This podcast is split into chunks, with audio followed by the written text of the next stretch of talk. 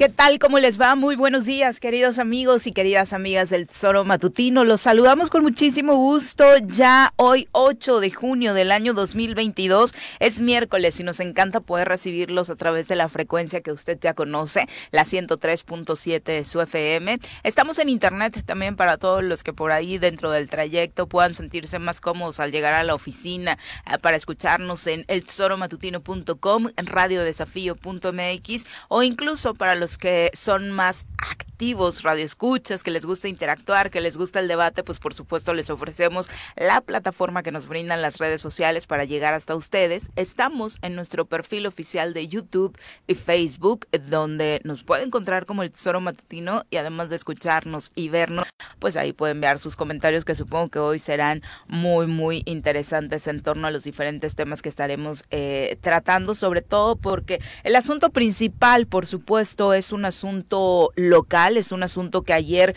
nos movió en todos los sentidos en el estado de Morelos, particularmente en su capital. Ayer justo después de que eh, se realizaban varias ceremonias en torno al Día de la Libertad de Expresión en nuestra, en nuestra entidad, el alcalde de Cuernavaca se trasladó a un recorrido al Paseo Ribereño Alfonso Sandoval Camuñas, un lugar que por supuesto todos ustedes eh, ubican perfectamente se encuentra en las inmediaciones eh, de la Barranca Manalco. Eh, los accesos pueden ser por Carlos Cuaglia, por el Calvario.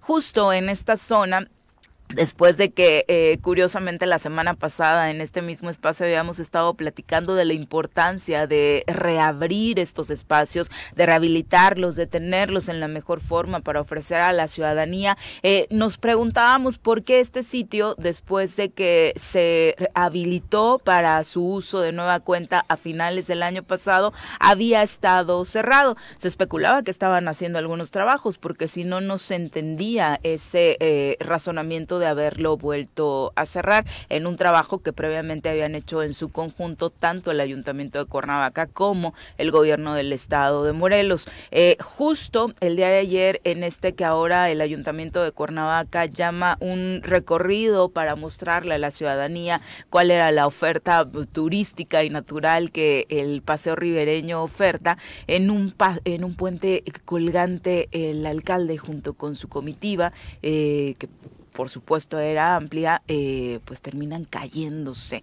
El colapso de este puente ya le ha dado la vuelta al mundo, nos ha colocado, obviamente a México, pero particularmente a Cuernavaca, donde se genera la escena, como un lugar en el que, pues desafortunadamente, o gana la corrupción o gana lo mal hecho, ¿no? Porque no hay otra explicación más que estas dos. O fue un lugar al que se le invirtió y no se pusieron, por supuesto, todos los pesos necesarios para que el puente estuviera al 100%, o simple y sencillamente, como en muchas otras situaciones, se hacen mal las cosas, se deja el descuido y no se toman en cuenta los señalamientos pertinentes porque para quienes también conocemos ese lugar, pues hay señalamientos que ahí dice, eh, por un lado no brinque, aunque obviamente ahorita haciendo ese paréntesis no me parece que quien brinca tenga la culpa, eh, y por otro lado, pues también la capacidad de las personas que en ese puente pueden transitar. Entiendo que a las comitivas políticas de pronto les gana la ansiedad de aparecer al lado del alcalde, de todo salir en la foto,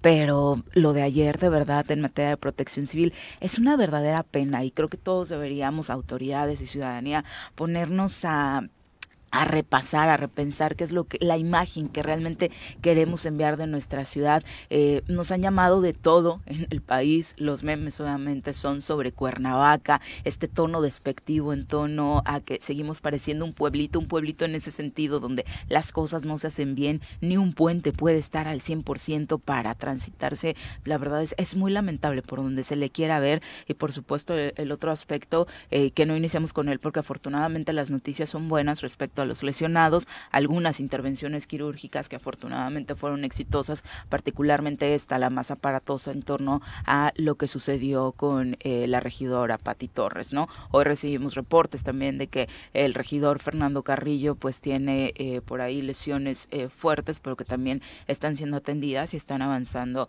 de una forma óptima por supuesto, ese, ese tema nos congratula que no pasó más allá eh, y no tenemos algo más que lamentar, que por supuesto ante las condiciones también pudo haber sido. Mi querido Pepe, ¿cómo te va? Muy buenos días. ¿Qué tal, Viri? Muy buenos días, buenos días al auditorio y como bien dices, lo que quizá dentro de las cosas que eh, uno está pensando es qué bueno que no fue una escuela recorriendo, o sea, niños, niñas, ¿no? Recorriendo este lugar, recorriendo esta zona y que hoy estuviéramos hablando de algunas eh, situaciones en donde estuvieran involucrados menores de edad.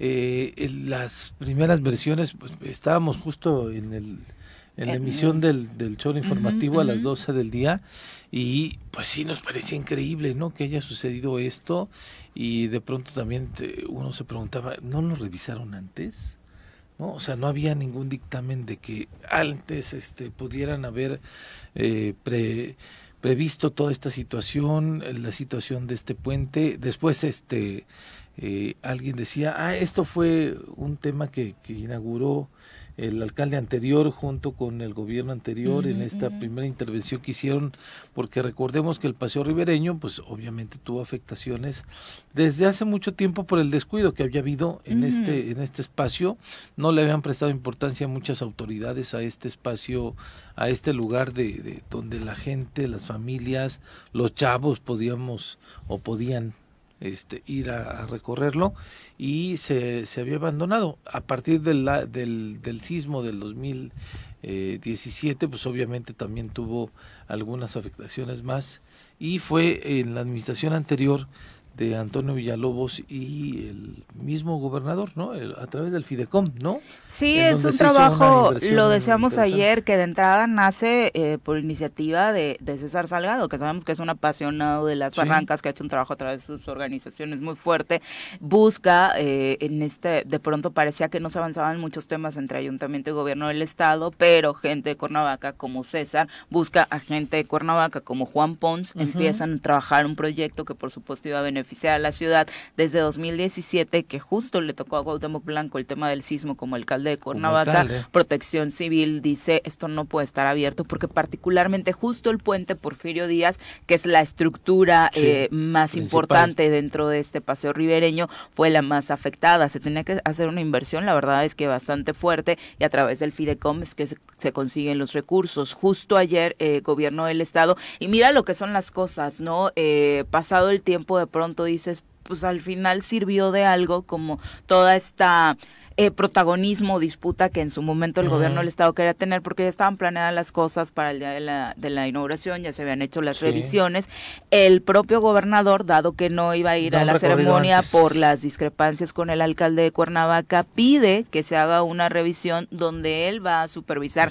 Pues, se hace la revisión, obviamente, de los trabajos, que fue sobre todo en el tema, de hecho, eh, obviamente este puente no estaba contemplado dentro de esta rehabilitación. Eso es importante. Eso es lo importante, eh, porque de pronto decían uh -huh. o decíamos, ¿no? Uh -huh. Pensábamos que esta parte del puente, uh -huh. este puente colgante, pensábamos que había sido parte de esta de esta intervención que uh -huh. realizó el ayuntamiento anterior junto con el gobierno del estado. Uh -huh. Y no estaba contemplada, uh -huh. toda, toda la parte que se hizo fue obviamente la estructura del puente Porfirio Díaz, luminarias, porque era una queja constante de la gente por el tema de la seguridad y, y, el otro tema de sí este asunto de la de los tubos eh, en los otros puentes, en las otras caminatas, ¿no? Eh, porque obviamente también ya estaban, ya estaban dañados, eh, fue prácticamente el trabajo que se hace hace eh, afortunadamente decía, hace revisión el ayuntamiento, hace revisión el gobierno del estado, el propio alcalde supervisa, el propio gobernador supervisa, es decir, todo lo que se trabajó en ese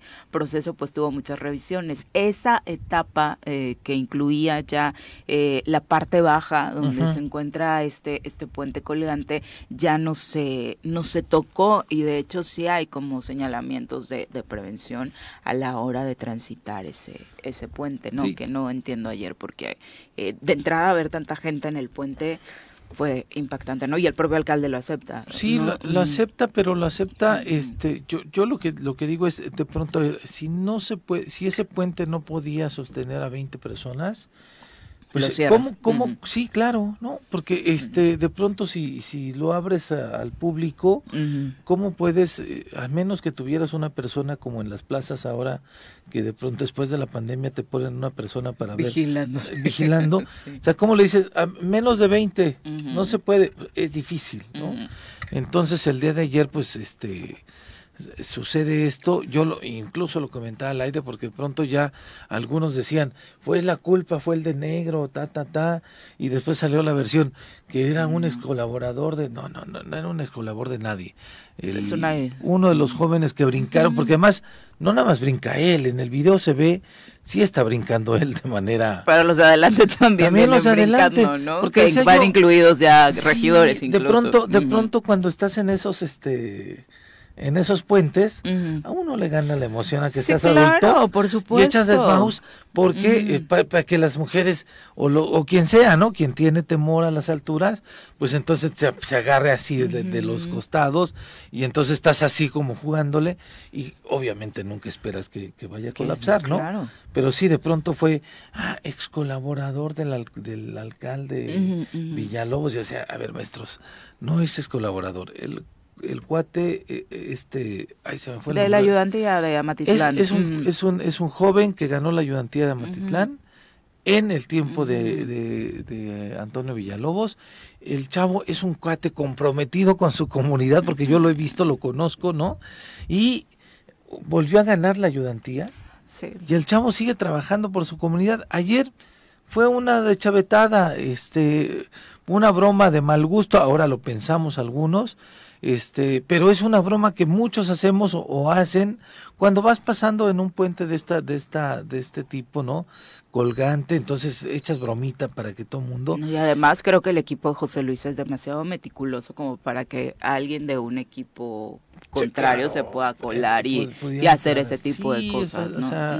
Me parece que desafortunadamente la estructura del puente estaba dañada, que este parece que el mismo José Luis Uriostegui después dice, sí, había un, dictamen de, protección civil y alguien no le puso la suficiente atención. Desafortunadamente pasó esto. Hay, me, parece así también un absurdo que haya gente que se burle de la situación porque la situación es que derivó en el daño físico de personas. Para mí las dos cosas, fíjate, ayer por supuesto creo que lo primero en lo que se tenía que pensar en el bienestar, porque las escenas, particularmente la de la regidora Patti, eran eh, de enchinarte la piel, al menos a mí ese tipo de eh, lesiones me, me impactan muchísimo. Después ver a gente saliendo en camillas, o sea, por supuesto que es eh, el primer punto al que te debes abocar, previendo que pudo habernos sucedido a cualquiera de nosotros que transitáramos por ahí, ¿no? El, el otro punto es que también es, es este tema que se está dando mucho en la política. Yo sí hago mofa de ti, yo sí me burlo de ti bajo cualquier circunstancia, pero cuando me toca a mí, Qué insensible e inhumano eres, ¿no? Por hacer un meme del puente, ni siquiera de los lesionados. Es de, bueno, también es cierto que si estás en el medio político y te vas a llevar,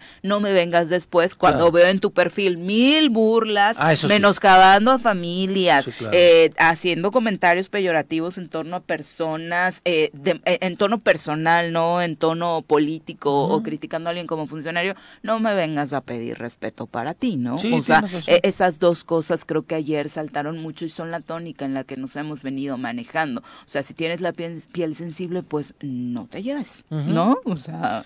Sí, no, desde luego. Digo, a mí me parece lamentable que la gente se burle, ¿no? De la situación y que este, hay unos memes que son, obviamente los memes son parte de nuestra cultura, ¿no, Son, hay algunos que son increíblemente sensacionales, digo, por la creatividad, pero el tema de la burla, ¿no? El meme es un, es una situación ahí, este, entre pues cómica y demás, pero cuando ya le, aumentas con un calificativo propio personal personal me parece que no va no y entonces este algunos decían este en el sentido de querer ridiculizar al propio alcalde cuando la situación es que estaba complicada y el mismo alcalde lo decía primero hay que ver cómo está la gente no eh, hay que, hay que preocuparnos de la situación en cómo se dieron las cosas y eh, la magnitud de cómo eh, la, la, la, situación de, eh, de, salud de los que padecieron este incidente, cómo están. Ya después vamos a investigar todo lo demás, ¿no?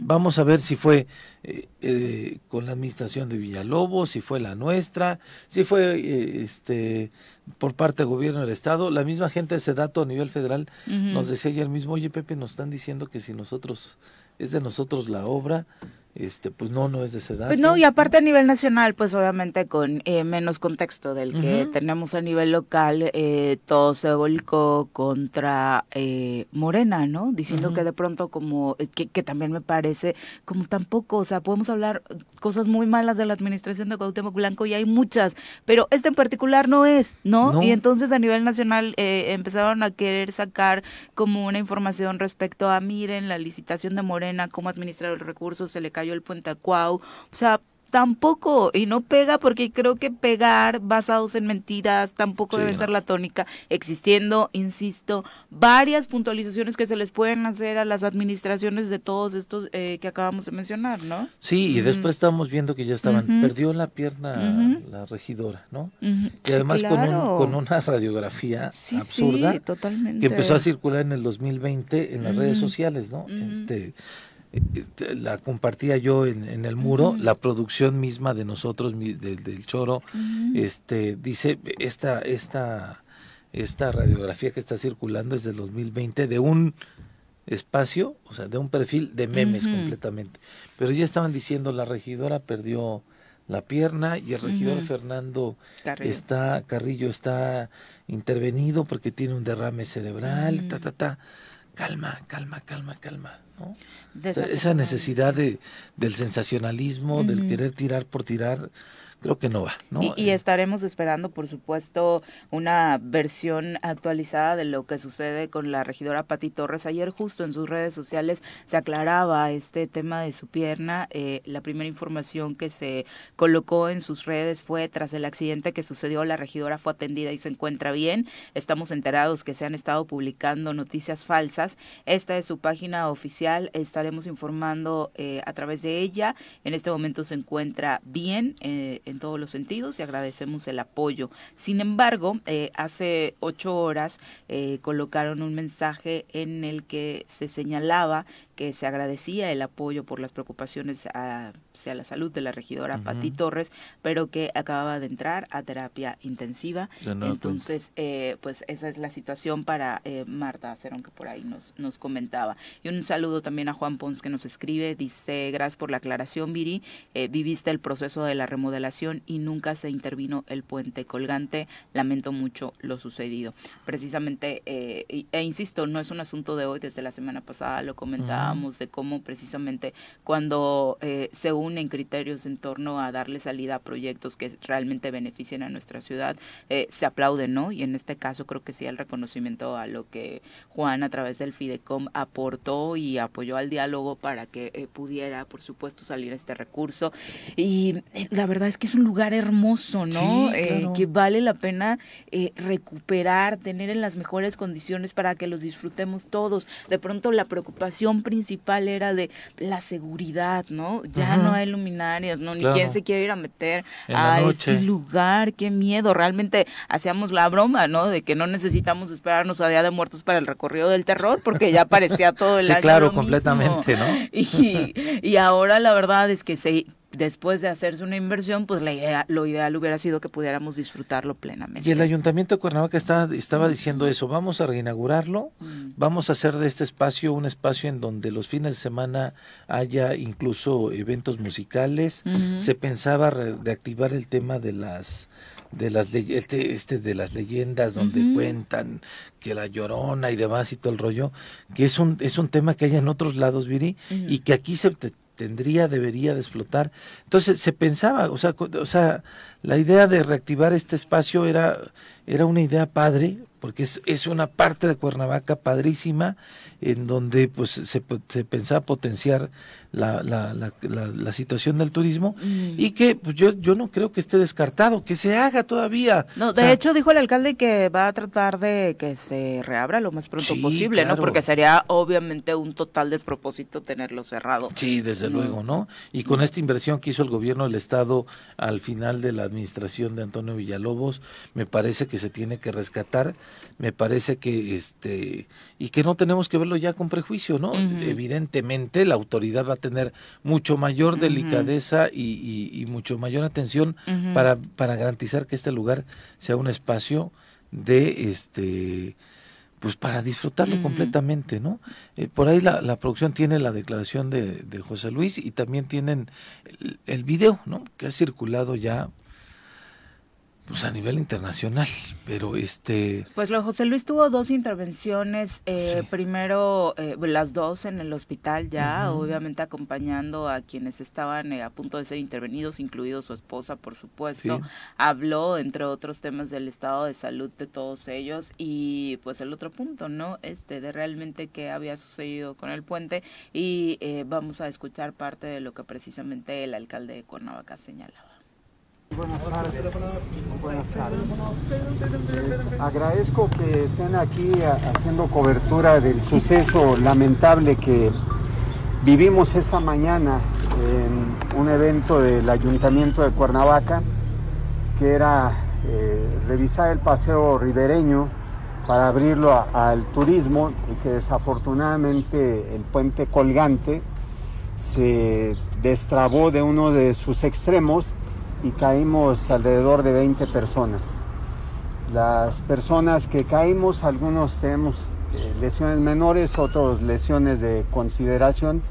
Afortunadamente ninguna que ponga en peligro la vida y me gustaría escuchar al doctor Larios, el director de salud del ayuntamiento, que ha estado atento a la evolución de todos para que nos haga saber cómo ha venido eh, dándose la recuperación de cada una de las personas lesionadas. Por favor, doctor. Gracias. paso para, para que las cámaras...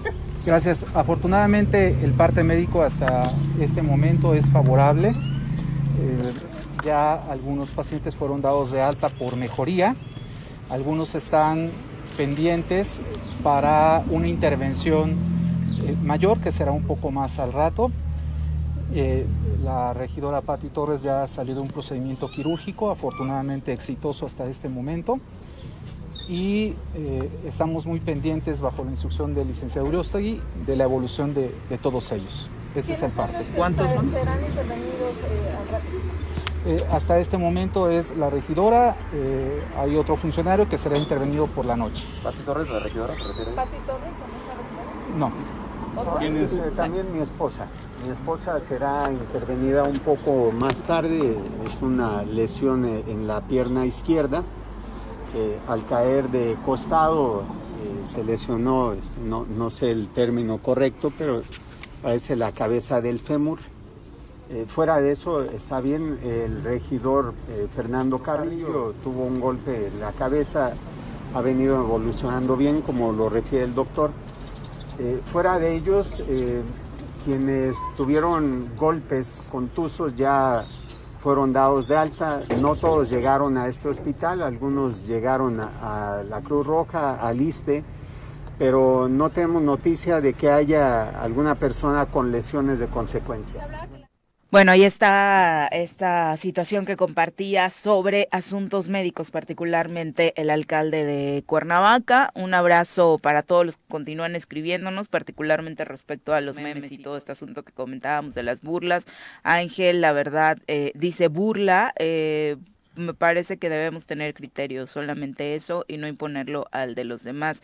Eh, Melina, Melissa Herrera dice, hace algunos años a mi madre se le descompuso su auto en carretera y llegó Oscar Cadena, que hacía como bromas, y sin querer, pues mi mamá salió en la tele y ya sabrán la burla de todos lados. Eh, desde hace años ya existe el meme y creo que no debemos asustarnos, o la burla. Así nos ha tocado vivir. Ayer mi familia que vive en Francia nos llamó para saber qué había pasado, eh, pero la verdad es que más allá de analizar si nos burlamos o no nos burlamos, esto es un accidente que pudo haberse evitado. Eh, y tienes toda la razón, los expertos eh, como eh, Adolfo Saldívar, director de la Facultad de Arquitectura de la Universidad Autónoma del Estado de Morelos, al emitir posicionamientos, eh, han señalado que este tipo de estructuras deben tener un mantenimiento de por lo menos cada seis meses con el fin de prevenir estos incidentes, ya que en el país se tiene una falsa idea, señaló para el Sol de México, de que las construcciones son eternas y obviamente no lo son. Eso, ¿no? Mantenimiento. Claro, porque además está en una zona donde hay humedad completamente este todo el año, ¿no? Este la barranca pues evidentemente pasa agua todo, todo el tiempo, tiene un grado de humedad, tiene un y el y los metales tienen un grado de corrosión este eh, expuesta a esta a esta condición de la barranca, evidentemente tiene que tener un año, ya el dictamen tendrá que venir eh, de manera completa por parte del ayuntamiento, tendrán que ver qué fue lo que pasó, si nada más le dieron una pintadita y vámonos, ¿no?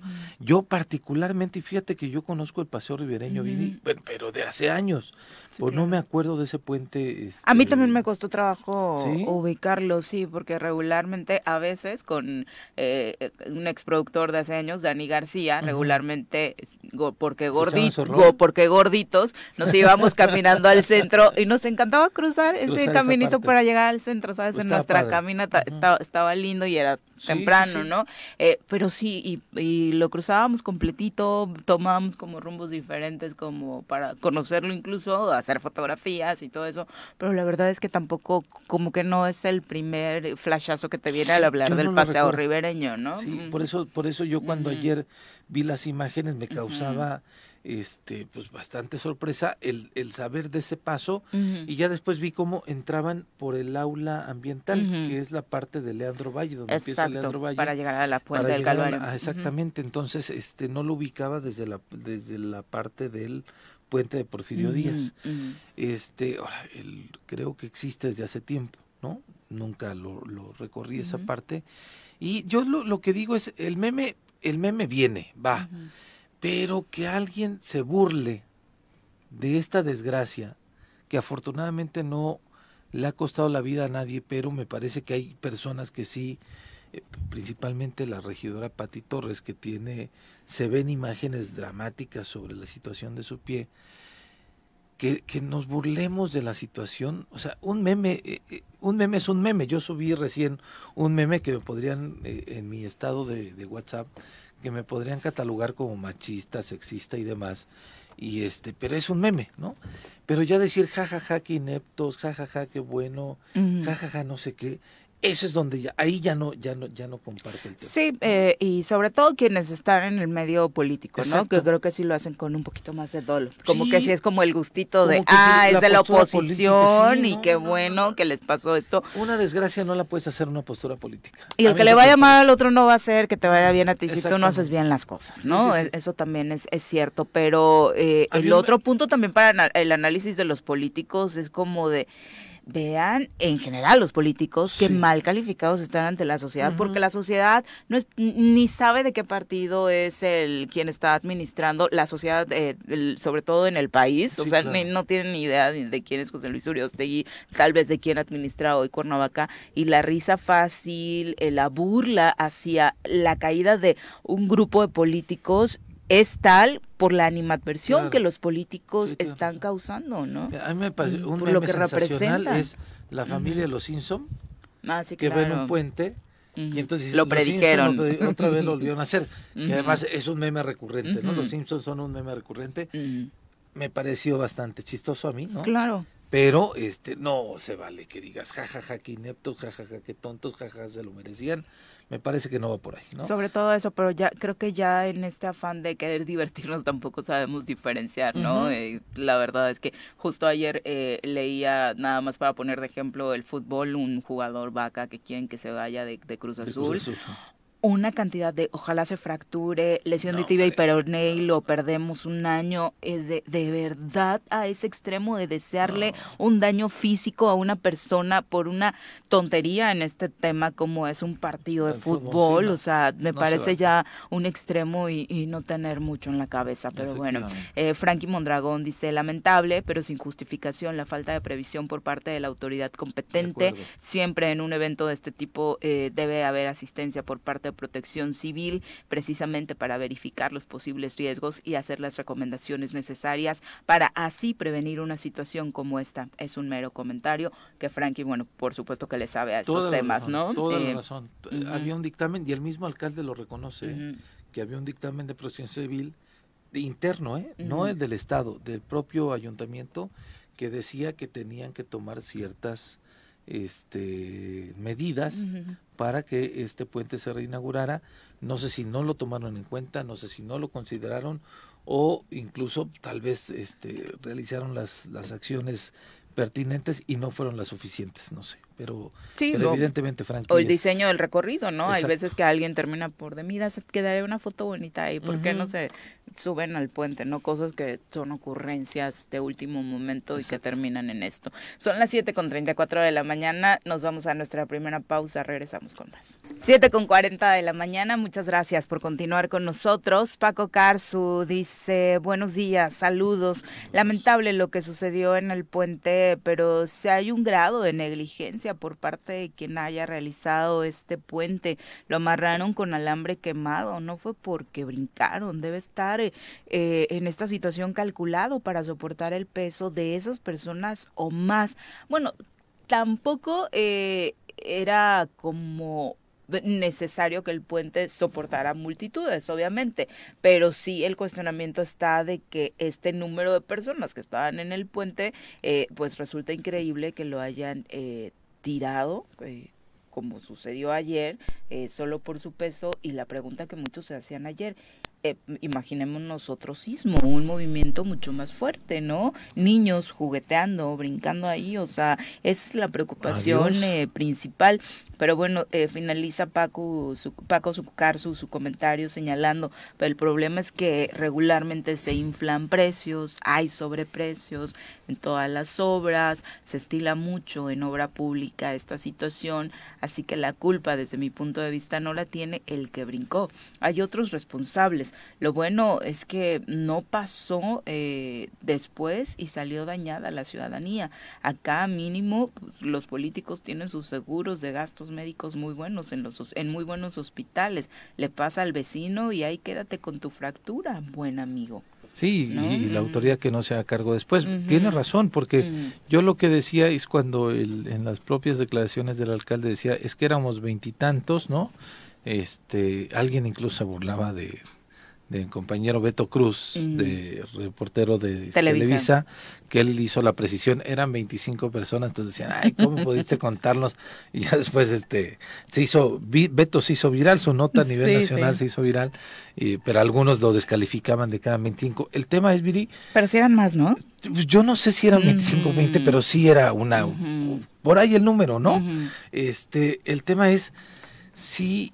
Eh, eh, si hubiera sido, como bien lo dice Paco, este, Paco Carso ahorita, este, ¿cómo, ¿cómo podrías controlar cuando se, se abriera al público de ponerle ahí menos de 20?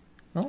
¿Quién iba a estar vigilando? No iba a haber una persona como en las plazas que dice la doctora Brenda, además que ya es este verdaderamente inútil, que hay una persona al, en las entradas, ¿no? Tomándote temperatura y darte, dándote el gel antibacterial, este, y con el eh, tapete sanitizante, ¿no? Este, evidentemente cuando abrieran, abrieran el, este paseo ribereño, en este puente no iba a haber nadie diciendo menos de 20, por favor, porque si no hay un riesgo. Y si, y si existía el letrero, híjole, difícilmente creo que algunos lo seguirían, ¿no? Entonces, este, me parece que sí es un tema de poder eh, realizar una obra de una magnitud en donde tuvieran que soportar más de 20, más de 50 y este que no fue solamente esa situación, que eran 20 y no fue la situación de que de pronto algunos, no uno, Algunos empezaron a brincar, porque en el video sí se nota que uno sí está brincando así de manera animosa, ¿no? pero algunos otros también estaban brincando. Sí, claro, vemos por ahí al regidor que eh, Manso, ¿no? que viene al frente y que afortunadamente no no le tocan eh, lesiones mayores precisamente por la zona en que se encontraba, pero él venía al frente y se notaba el brinquito. Entonces, eh, esa es la situación. De pronto, como decías, gana el buen ambiente, ¿no? o sea, iban a un recorrido a disfrutarlo, tampoco a estar como eh, en un acto político solemne exactamente de conmemoración de algo. Pues no, es para invitar a la ciudadanía a que visite este lugar, pero también pensando en eso, pues obviamente también otro de los puntos de entendimiento para la clase política, particularmente en los ayuntamientos, ¿no? Pues que no se cuele todo el cabildo ni nada, o sea, hubiera sido mejor las escenas del alcalde con su esposa, dos, tres personas más recorriendo el punto y los demás esperando donde tienen que esperar, pero siempre se quieren colar 100, ¿no? Ahora, lo que sí, eh, dentro de la reflexión es qué bueno que sucedió hoy y no en una escena en donde una escuela de niños y niñas estuvieran dando ese recorrido. ¿no? Digo, desafortunado porque hay gente lesionado, lesionada. Eh, creo que Patti, la regidora, es la que más eh, lesiones tiene, pero, este, insisto, hubiera sido más dramático, hubiera sido más lamentable el que estas imágenes hubieran sido con una escuela de niños y niñas menores de edad en donde cayeran de esta altura que no, sé exactamente cuánto sea, pero yo sí le calculo como más dos metros, algo así, ¿no? Un poquito más, sí, Así es. Para redondar la información sobre lo que el propio gobierno del estado informaba ayer, hablaba de este convenio que se firmó con el ayuntamiento de Cuernavaca para la rehabilitación del paseo ribereño, que incluía eh, los las obras de mantenimiento y rehabilitación, incluían la construcción de un puente peatonal ubicado bajo el puente vehicular Porfirio Díaz, de 27 metros de longitud y 1.75 metros de ancho, para sustituir el existente que fue demolido por el deterioro del sismo y el del desgaste natural. Este es básicamente el que por la entrada de la eh, Fuente del Calvario, eh, bajar las primeras escalinatas y te topas con este puente que es maravilloso, ¿no? La estructura de verdad es impresionante y justo todo eh, lo que lo sostenía pues fue demolido, ¿no? Precisamente por los daños del sismo y fue lo que se reconstruyó. El nuevo puente se construyó con estructura metálica de alta seguridad para usuarios, también se apoyó en la elaboración de taludes, se enfatiza que el puente colgante que desafortunadamente cayó no estaba incluido en este proyecto, en el comunicado que hace eh, gobierno del estado y enfatiza precisamente que eh, pues está a disposición ¿no? de la administración municipal para cualquier tema que se tenga que trabajar en conjunto y sobre todo digo creo que encabezados por el gobernador pero también varios eh, actores políticos de todos los colores y sabores sumados a la solidaridad con el ayuntamiento de Cuernavaca en este momento que por supuesto es, es muy complicado, ¿no? Muy complicado por eh, el, daño eh, físico, por supuesto que sufrieron algunas personas, pero también por el, daño a la imagen del ayuntamiento, ¿no? Sí, sí, y porque la, la imagen dio vuelta al mundo, al mundo. o sea, a mí me impactó mucho hasta dónde llegó la nota. Sí, sí. Y es que sí, es que ya cuando se da a conocer el video de la imagen, sí, este, sí es un video impactante, ¿no? Eh, qué bueno que no hay, no hay cosas que lamentar, ¿no? Eh, Melissa Herrera también dice, pero lo que resulta impactante es que, por ejemplo, en nuestros balnearios, por ejemplo, en las estacas, hay puentes colgantes y vaya que son familias enteras que van, brincan con ganas, festivales de música, deberían de amarles y pedirles un consejo para eh, la rehabilitación de este puente colgante. Tienes toda la razón, ¿no? No, cállate. Bien hecho, por supuesto, que debería aguantar, decíamos, nos vamos al extremo. Sí, sí, sí, el, el de el de las rutas de Tolantongo. Ah, claro. Ah, me da terror. Yo que lo crucé y estaba brincando todo el mundo. Todo el mundo estábamos brincando en ese puente. Es un puente que mide como unos 30, 30 metros, no estoy exagerando, y que sí es con una altura considerable, ¿no? evidentemente sí, es, es, terrible, Sin duda, y hay muchas versiones que apuntan, por supuesto, a este tema, ¿no? Que tendría que ser un mantenimiento óptimo el que tenga que dársele a este puente para que pueda eh, funcionar, y si es que tiene que pues, continuar bajo esta eh, pues estructura que tiene o finalmente pues quitarse y construirse desde cero, ¿no? Sí, claro. Que eso sería otra posibilidad. Y dentro de los de las acciones que se estaban dando, que se están dando desde ayer también, la Fiscalía Anticorrupción inició ya investigaciones también pertinentes por los hechos ocurridos, obviamente el día de ayer en el Paseo Ribereño, en donde el presidente municipal eh, José Luis Uriostegui Salgado, su esposa, la presidenta del DIF, Luz María Zagal Guzmán, y servidores públicos tuvieron un accidente en el desplome de un puente con el, con el propósito de esclarecer los lamentables sucesos en los que se vieron afectados varias personas, la Fiscalía Anticorrupción abrió una carpeta justamente para investigar esta situación y la investigación de los delitos corresponde al Ministerio Público y a las policías, los cuales actuarán bajo la conducción y mando de aquel de que, eh, en el que pues vaya puedan investigar absolutamente todo. Hay unas imágenes del acordonamiento que realizó ya la Fiscalía Anticorrupción para determinar quién, quién es, cómo, para, por qué tuvieron este este infortunio, ¿no? Que está la Fiscalía Anticorrupción, también la Fiscalía eh, de Justicia, decía José Luis, ¿no? Que tenía también, eh, pues ya estaba lista para pues investigar por el tema de las lesiones, ¿no? eh, quienes resulten responsables. Paco Carso también nos manda una imagen, dice, otro ejemplo es el puente de Huichachtla en el municipio de Tlaquiltenango, es donde está el balneario de las tortugas o los cascabeles, es 50 años ha de tener mínimo y es toda una aventura para cruzarlo. Que serán como 20 metros, yo creo. Sé, este no lo conozco, estoy viendo la imagen eh, pero sí, no, no, me lo, no, me lo, aventaría tampoco, ¿no? es, es la sombra. Sí. está, ah, ¿sí? está, ah, sí, sí, está, sí, está. sí está completito, pero También la un verdad balneario es que de no puente. me lo aventaría. También un balneario de Puente de Isla, me parece que hay un, un, otro puente así de esa de esa naturaleza. ¿no? Mándenos sus fotos, por supuesto, de puentes que son ejemplares por el aguante que han tenido en este, en este sentido, ¿no? Y, y, lo pertinente, ¿no? Que es que también pues se aclare toda la situación, incluso bajo la, la propia investigación que pudiera hacer la Fiscalía Anticorrupción. Eh, solo antes de irnos a nuestra siguiente pausa, justo eh, pues todo este tema de la noticia del puente terminó por ya restarle foco a lo que había sucedido previamente, que eran estas entregas de reconocimiento ¿no? A compañeros claro, periodistas, sí. tanto en el Congreso del Estado de Morelos, que pues, estuvo muy un tanto desolada, eh, precisamente por toda esta cobertura que estaban haciendo otros compañeros, como con la que se había realizado antes, ¿no? En, en Teopanzolco. Sabes que estaba el pleno uh -huh. del, del, Congreso lleno uh -huh. de familiares. Eh, de manera particular vi mucha gente que apreciaba al Gillo, a Fer uh -huh. Baena, ¿no? Llevaban una manta este, desconozco exactamente si el Gillo, aparte de su profesión de fotógrafo, tenía una situación ahí de entrenamiento con niños y demás, porque yo veía a varios padres y madres de ¿Ah, familia, sí, sí mm. como agradeciendo mucho la labor Podría de Guillo ser. con niños y niñas. Mm. Creo que fue un buen, Mm. era un excelente jugador ¿eh? de Mm. fútbol. Este, No sería extraño creo que ¿no? no, Mm. debutó completamente en el, en el Saca, pero sí fue un elemento del Zacatepec. Pero no, hombre, tenía una gambeta impresionante. Mi Gillo era, era un chingonazo y este creo que en algún momento dedicó alguna parte de su vida a entrenar chavitos y chavitas. Pero la ceremonia fue emotiva.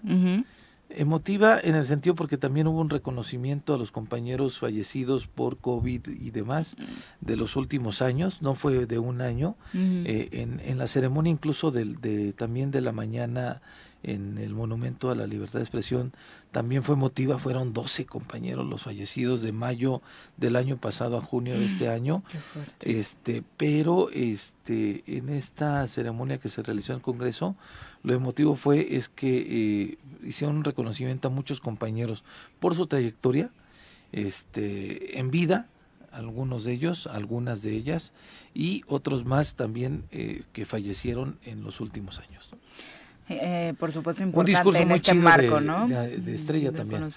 Sí. Un discurso muy fuerte de Estrella con relación a, al activismo, porque hay compañeros que también hacen activismo desde el Claro, periodismo, por ¿no? supuesto. E- Ella es una, una de ellas, entonces haciendo señalamientos y exigencias eh, directas al Congreso, al fiscal, con relación a Samir, con relación a los compañeros caídos en, en, en este ejercicio que realizan de manera constante, y este padre, todo padre, muy padre. Vicky Jarquín, saludos. Chacho Matar, también un abrazo. Silvia Aguilar, eh, también para el profesor Arnaldo Postas, dice, esperamos que el alcalde, su esposa, el cabildo y sus acompañantes estén bien de salud y que esta sea una anécdota pasajera. Nuestra solidaridad y nuestro apoyo incondicional a las acciones que pues, se realicen en torno a mejorar nuestra ciudad, ¿no? Que es lo que realmente nos, nos interesa. Eh, también saludos para José Ángel Gutiérrez, dice, los saludos desde Cuautla. Me parece que lo menos malo de ayer es que le pasó a este grupo y no a grupos escolares, ¿no? Sí, que adultos. hubiera sido realmente lamentable. yo, yo, quito la, la cuestión de funcionarios públicos, sino que fue unas personas adultas que tenían la fortaleza física para este digo no nadie está preparado para caerse de esta altura pero que tenían esta fortaleza física y que afortunadamente no pasó a mayores pero si hubieran sido chavitos hubiera sido muy dramático el tema 7 con 54 tenemos pausa regresamos son las 7 con 59 de la mañana. Vamos a nuestro reporte vial. ¿Cómo anda Cuernavaca esta mañanita con sus vialidades? Eh, saludamos al comandante Eric López a través de la línea telefónica. Comandante, buenos días. Hola, ¿qué tal? Muy buenos días, Viri. Así es, eh, a pesar de las fuertes lluvias del día de ayer, Afortunadamente no tenemos daños materiales ni tampoco árboles caídos, tenemos libres las vías de comunicación. En este momento sobre Avenida Morelos únicamente con ligera carga a la altura de Chipitlán, Las Palmas con bastante afluencia pero sin retraso, Boulevard Juárez totalmente libre hacia el primer cuadro de la ciudad, Avenida Morelos únicamente con ligera carga en Morelos y Degollado, el Calvario sin problema de circulación hasta el momento, sobre Avenida Zapata únicamente ligera carga lo que va bajando de Calzada de los Reyes, Zapata Norte sin problemas de circulación, Avenida Universidad y Heroico Colegio Militar sin problemas de circulación, está totalmente fluido, únicamente ligera carga lo que va llegando del Paso Express hacia la Paloma de la Paz. Domingo 10, Vicente Guerrero, sin problemas de circulación hasta el momento. Avenida Río Mayo totalmente fluido y Avenida Diana únicamente ligera carga lo que va entrando del Paso Express hacia Diana. Boulevard Cuauhnáhuac, Tizoc, sin problemas de circulación, está totalmente fluido lo que viene de Jitepec. Temes, de igual manera, sin problemas de circulación, fluido lo tenemos. Y sobre calle central únicamente ligero retraso hasta la Guardia Nacional. Sobre la Luna Coronel Ahumada, totalmente fluido hacia el primer cuadro de la ciudad. Y en cuanto al primer cuadro, únicamente con ligera carga, lo que va de Avenida Palmira hacia el Paso Express. Y en cuanto a Humboldt, antes de llegar al primer cuadro, el mercado de López Mateos, únicamente en la zona norte, salida el, la, el área de carga y descarga con ligera carga vehicular y salida de andenes, es lo que tenemos. Es lo que tenemos hasta el momento en materia de vialidad, no tenemos manifestaciones ni cierres importantes, vamos a estar muy al pendiente de la vialidad y por favor le recomendamos a todos los automovilistas no distraerse por favor con la telefonía celular, de igual manera utilizar los cinturones de seguridad y los niños menores de 8 años llevarlos en la parte posterior por su seguridad y también para evitar alguna infracción. Ah, este me llama la atención este último comentario. Sigue existiendo mucha imprudencia respecto a dónde van los menores en, en el auto, eh, comandante. Sí, normalmente, pues bueno, hay veces que, eh, pues, bueno, en materia de economía muchas veces no tienen la silla adecuada en la parte posterior y, hay veces que, bueno, la mamá por darle de comer la lleva en la parte delantera, pero es muy importante por la seguridad un frenón o por algún otro otro otro conductor que puedan tener algún accidente y sería obviamente letal el llevarlo en la parte delantera. Por eso es muy importante llevarlo en la parte posterior, aunque no lleve una silla, que lo lleve la mamá o que vaya sentado correctamente en la parte de atrás del vehículo niños menores de 8 años. Perfecto. Y nada más como recordatorio, ahora en temporada de lluvias, justo recordarle al público esta distancia oficial eh, para tener en carretera, particularmente cuando tenemos eh, la lluviecita presente. Y ayer que cayó una ah, lluvia torrencial. Sí. Sí, sí, sí, totalmente. Es muy importante la distancia correspondiente de seguridad, es de 10 metros y en caso de lluvia 20 metros, llevar la distancia de seguridad de vehículo a vehículo para evitar algún accidente. E incluidas las motos, que luego, ellas creen que no tienen, eh, o los motociclistas creen que no tienen que cumplir las mismas reglas, ¿no? Sí, no, es importantísimo también a los conductores de motociclistas que que bueno, que respeten su lugar como si fuese un vehículo, no, er, no ir entre carriles, tomar su carril de circulación y ir como si fuera un vehículo completo, igual llevar su distancia correspondiente de vehículo a vehículo y también nosotros respetar eh, su distancia hacia ellos para evitar también algún accidente y también obviamente no que no que no se metan entre vehículos y respeten también los semáforos. Perfecto, muchas gracias, Abrazo, comandante. Muy Buenos días. Claro que sí, muchísimas gracias. Excelente día. Muy tranquilo, Sí, pero ayer la verdad es que sí uh, tuvimos unas complicaciones bárbaras respecto a la lluvia, ¿no? Sí, la, de ayer estuvo muy buena. Complicaciones. prolongada. Ujú. Sí, sí, sí. Y sí, es de esas que alcanzó a refrescar hasta esta mañanita, afortunadamente para todos ustedes que odian el calor. Eh, 8 con 3 de la mañana ya nos acompaña en cabina el diputado federal Jorge Toledo, a quien saludamos con muchísimo gusto porque nos trae buenas noticias. Pongan atención, hay una convocatoria muy interesante para ustedes y estaremos hablando de este y otros temas. Diputado, ¿cómo te va? Muy buenos días. Viri, buenos días, Pepe. ¿Qué Eh, tal, Jorge? A toda su audiencia, es un gusto siempre estar acá en el Choro. Y pues agradeciendo el espacio como siempre para poder platicar de las cosas que estamos haciendo y coincido, ha sido una mañana muy rica luego de A esta lluvia de, de anoche. Sí, sí, sí. ¿Tampoco eres Team Calor? No, la ¿No? verdad es que sí soy team frío, pero pues me adapto. Creo que Cuernavaca tiene un clima muy rico todo el año. Eh, de pronto sí padecemos un poquito cuando sube el calor, pero creo que esta temporada de lluvias se, se le viene bien a Cuernavaca luego de estos días que hemos tenido con temperaturas tan altas. Ya se esperaba, por supuesto. Primero cuéntanos cómo van las cosas en el Congreso de la Unión en general en este eh, periodo. Bien, pues eh, la verdad es que estamos trabajando una serie de, haciendo trabajo pues en comisiones con las iniciativas que tenemos ya con este receso, más, más tranquilo podemos decirlo. Pero sin cesar. La verdad es que también hemos eh, alcanzado a hacer muchos temas pendientes que teníamos, que de pronto eh, digamos que las jornadas y el ritmo eh, con los periodos ordinarios, eh, digamos, activos, no alcanzamos a hacer, pero muy contentos porque, como ustedes saben, como ustedes saben, nos caracteriza mucho el tener el trabajo en territorio, el hacer trabajo de organización y justamente es parte de lo que nos permite el día de hoy venir y comentarles de esta convocatoria que tenemos, porque sabemos que no es suficiente. De pronto, aunque tratamos de ser muy responsables y hacer este trabajo que hablamos y que decimos casi casi de pedagogía política, de que puede hacer un diputado, una diputada y que no, Creo que también es importante abonar en estas eh, actividades que generan comunidad, que generan eh, pues estos espacios que permiten a la gente sentirse cerca y que además es una respuesta de las peticiones que eh, pues recogemos en los espacios donde estamos, ¿no? Creo que todo es un trabajo conjunto y que buscamos en la medida de nuestras posibilidades atender eh, justo sin romper esta parte de, eh, de dejarle muy claro a la gente cuál es nuestro trabajo. ¿no? Y esto lo dices seguramente porque en tus recorridos la gente te sigue pidiendo situaciones que le tocan a los ayuntamientos particularmente, ¿no? Así es, así es, pero sí creemos también que más allá de esa diferencia y de las, digamos, eh, cuestiones que podemos eh, encasillar dentro de la labor de un, de un diputado federal. De un ayudante, de un presidente municipal, diputados locales, etcétera, sí eh, nos alcanza para poder eh, ser sensibles ante estas situaciones y lograr sacar una convocatoria como esta, también en conjunto, quiero decirlo, con eh, las instituciones, en este caso con la Academia de Música Beni, que también ha sido sensible ante este tema Ujú.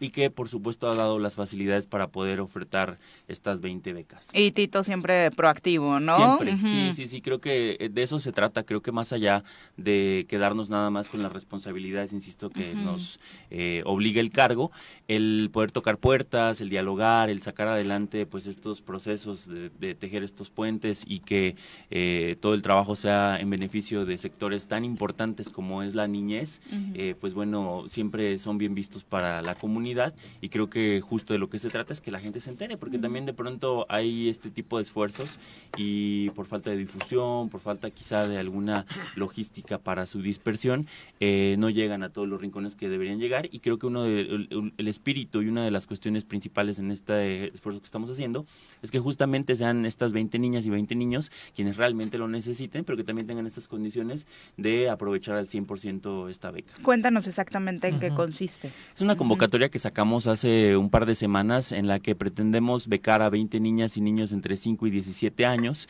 que tengan eh, estas eh, habilidades, pero que también eh, en su momento pues, no hayan contado con la posibilidad económica de pagar. Co- cuesta, co- consta de una beca por un año en la. Academia de Música Benning en cualquiera de sus disciplinas, es decir, eh, todo lo que oferta la escuela está disponible para esta beca, no vamos a restringirla de que solo un instrumento o solo Wow. una cuestión determinada, sino que ya más bien una vez que se seleccionen estas 20 pequeñitas y pequeñitos, eh, pues bueno, entren en este proceso para revisar cuál va a ser el instrumento al que van a acceder.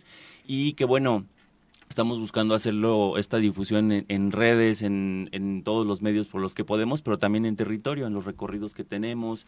Hemos buscado que esta, la gente se entere, pues porque también ese es un reclamo, que de pronto hay un montón de temas que se sacan adelante, pero que no se dan a conocer. Se centraliza, ¿no? O sea, nos enteramos regularmente de este tipo de convocatorias en la capital o en el centro de la capital o en espacios donde haya acceso a las tecnologías. Que también es la pregunta, ¿es para chavos nada más de Cuernavaca o es este abierto para todo el estado? En este momento lo estamos haciendo para Cuernavaca nada más, estamos dando prioridad, sin embargo vamos a... Por la ubicación de la, escuela. por la ubicación de la escuela. Esa es una de las, de las razones que justo discutimos, el tema de la accesibilidad, de pronto venir de otros municipios hasta acá pone en riesgo la continuidad de que se aproveche esta beca, por eso estamos priorizando Cuernavaca.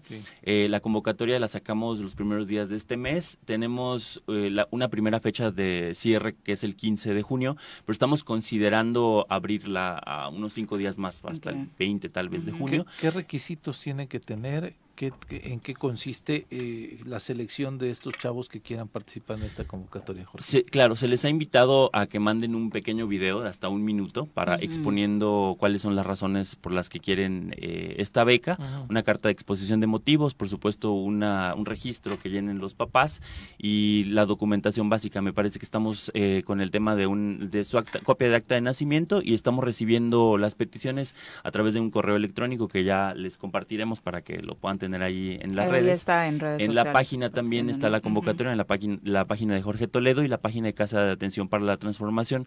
La idea es que a través de este correo hagan llegar estos videos, esta carta de exposición de motivos o también de manera física, presencial ahí en Lerdo de Tejada 27 en el centro, donde tenemos la oficina donde eh, pues estamos dando este trabajo.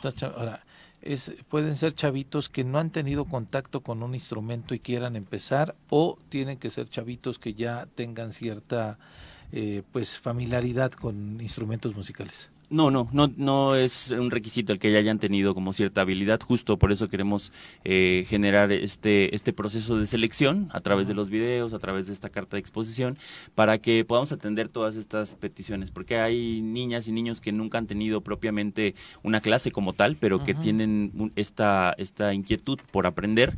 Y también hay aquellos que pueden tener algún talento, que en algún momento quizá han tenido algún contacto con alguna escuela, pero por motivos eh, diversos ya no han podido continuar y la idea es poder eh, avanzar.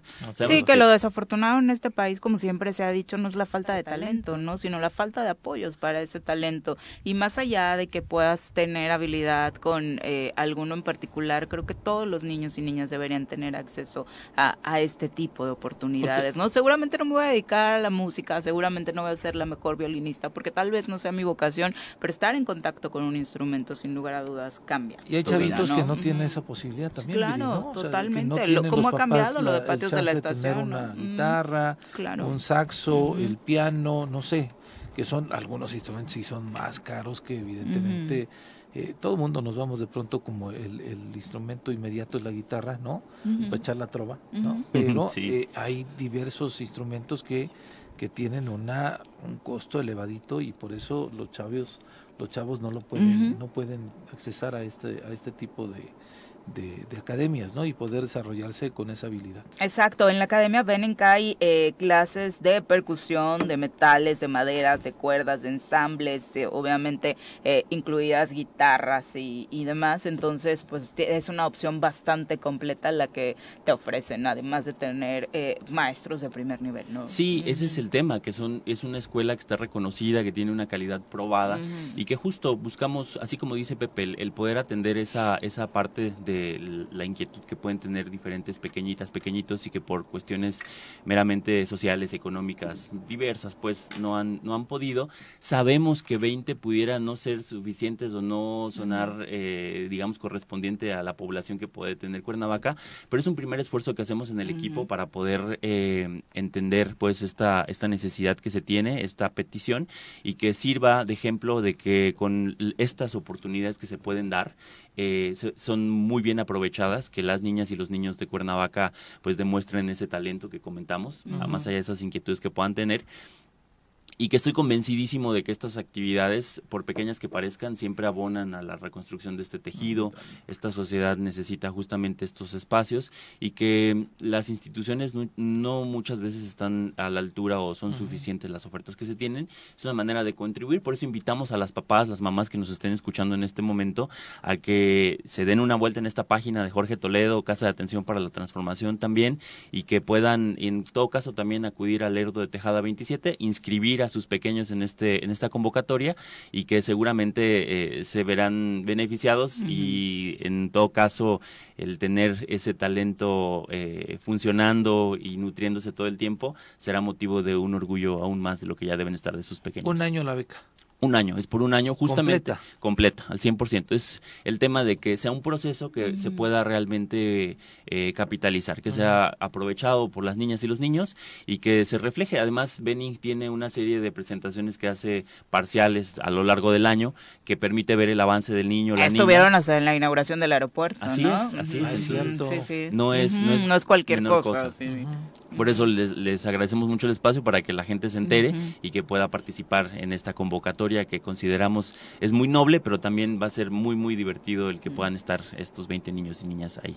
Sí, acercar a los pequeños al arte, la verdad es que es, es, lo que necesitan, ¿no? O sea, en medio de toda esta convulsión, violencia que estamos viviendo, tenerlos cerca de actividades culturales, pues por supuesto, no es romantizar, pero sí les va a cambiar el panorama, su visión de vida, ¿no? Totalmente, lo, lo, vemos así, sabemos que no es la solución, ni mucho menos, pero es una manera de contribuir y la única manera de hacerlo es que la gente se entere, que la gente pueda eh, participar y que pues estos procesos se aprovechen, ¿no? Creo que la experiencia que nos dejó también haber estado o transitado en instituciones que tienen que ver con la cultura eh, nos permitió ver que hay un montón de ganas de las niñas y los niños de tener estas actividades de participar, pero que muchas veces los espacios no son suficientes. Entonces, insisto, más allá de las responsabilidades que podemos tener, es un ejercicio más bien como de responsabilidad social, de poder empujar este tipo de convocatorias y que definitivamente no sería posible sin el apoyo de medios como ustedes también, de que nos permitan difundirlo. Al contrario, sabes que siempre las puertas abiertas y te vemos muy contento, que fue el 4-2 de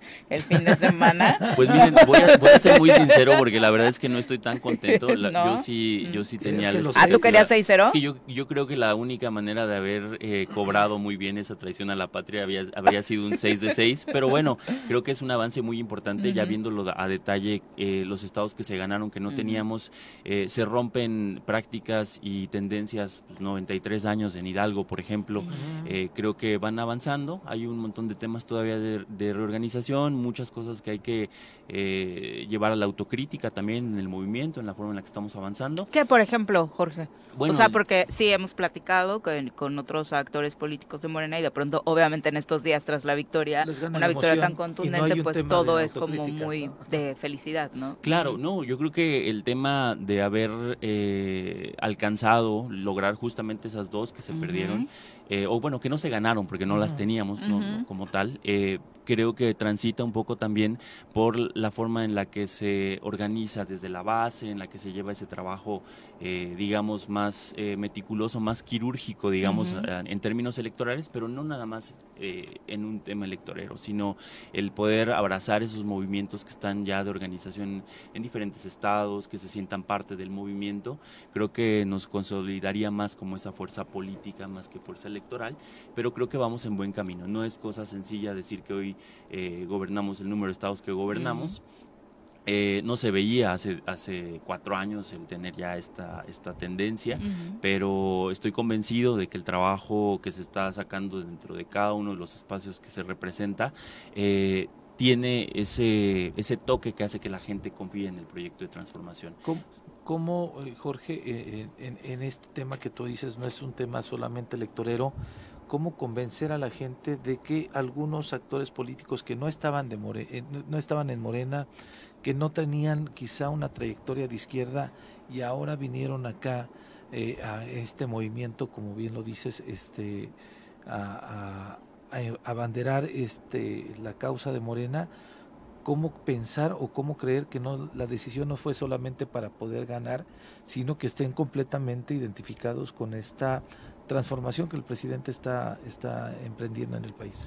Claro, creo que es una eh, se debe a la coyuntura en la que transitamos. Creo que transita también por un tema de los cuadros que se pueda generar en el movimiento, los perfiles que eh, sean capaces de soportar estas presiones, de soportar lo que implica el ponerse en los hombros eh, el peso de todo un movimiento, de una misión, por ejemplo, de sacar de cualquiera de los estados que se compitió a partidos como el PRI, como el PAN, creo que transita justo por eso. Y la gente debe entender, creo que ha entendido hasta ahora, que eh, la plataforma política a la que se suman estos perfiles que probablemente tienen otros orígenes, sea muy complicado el rastrear el origen de cada uno, cada una de los que, estamos en el movimiento eh, y esperar que eh, hayan nacido en Morena, también por un tema generacional, por un tema Morena de tiene un partido muy joven, etcétera, claro, por supuesto. Entonces, eh, por ahí va más o menos el argumento que considero que es importante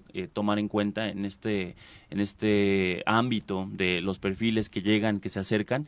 Yo tuve la fortuna de nacer en Morena, de no haber militado anteriormente en otro partido, pero no es la misma suerte que corren muchos otros perfiles. Creo que hay que entender que mientras se ciñan a los principios que propone este, esta, este proyecto político, creo que hay la oportunidad de generar eh, estos engranajes que le den la confianza a la gente para poder seguir eh, respaldando el proyecto de transformación. Y sobre todo eso, ¿no? Que, que gente que sí ha venido caminando con los principios de Morena tampoco se vaya a sentir después desplazada por estos eh, nuevos personajes que representan un capital político importante que hoy consiguieron victorias, pero que al final tampoco llevan este recorrido que sí les daría como un poco de tendría que darles privilegios a quienes vieron hacer el movimiento, ¿no? Sí, creo que es una es un reto que se tiene a nivel base de seguir creciendo, de seguir generando estos espacios de discusión que defina pues el rumbo del partido, pero es yo lo veo como un reto permanente de que quienes hemos construido desde un principio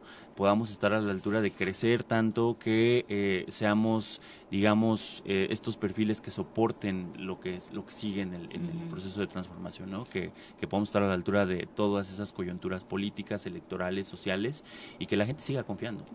En ese sentido, eh, de, de, estos nuevos cuadros, porque además, pues sí, yo escucho que dicen, ah, es que Morena trae cuadros de otro lado. Morena tiene siete años. Sí. Y en siete años no tenía un solo gobierno y ahora tiene 20 o 22, dicen algunos.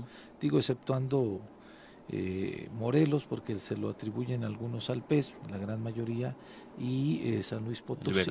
¿no? Entonces, este, tú eres una de las generaciones, como bien lo decías hace un instante, de jóvenes realmente, de nuevos perfiles que salen de la sociedad civil y se incorporan a Morena. Es un reto importante para ustedes lograrse consolidar como este perfiles u opciones que eh, su propio movimiento o partido pueda brindarle a la sociedad.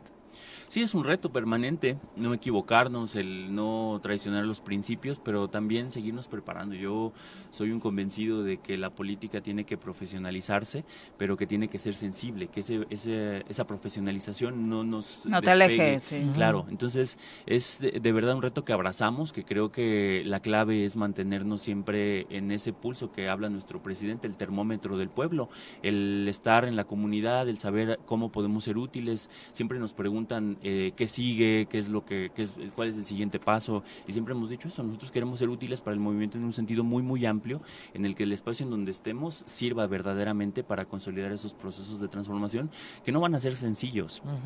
Todo esto que se ha venido dando de crecer en número de representaciones a nivel gubernaturas, municipios, etcétera, tiene que ver con un proceso de transformación en el que se han dado factores clave que han contribuido a que esto suceda con esta velocidad, pero no es algo eh, producto de la casualidad. Creo que tiene que ver justamente con que tenemos un gran líder, que hay un gran proyecto de transformación y que eso lo tenemos que aprovechar porque las condiciones van a cambiar mucho en los próximos años. Entonces eh, va a ser clave el que entendamos ese papel, el que entendamos qué es lo que tenemos que hacer y que no nos despeguemos de la congruencia de esos tres principios de no mentir, no robar, no traicionar y que no quede nada más en una consigna, sino en los hechos, ¿no? Ah, ¿Qué le dirías a gente como Ángel que nos escribe a través de Facebook? Dice, con los triunfos de este fin de semana se confirma el regreso del antiguo PRI, ese que están arropando en Morena y que no necesariamente eh, representaba a lo mejor, hoy llega a gobernar disfrazado de otro color.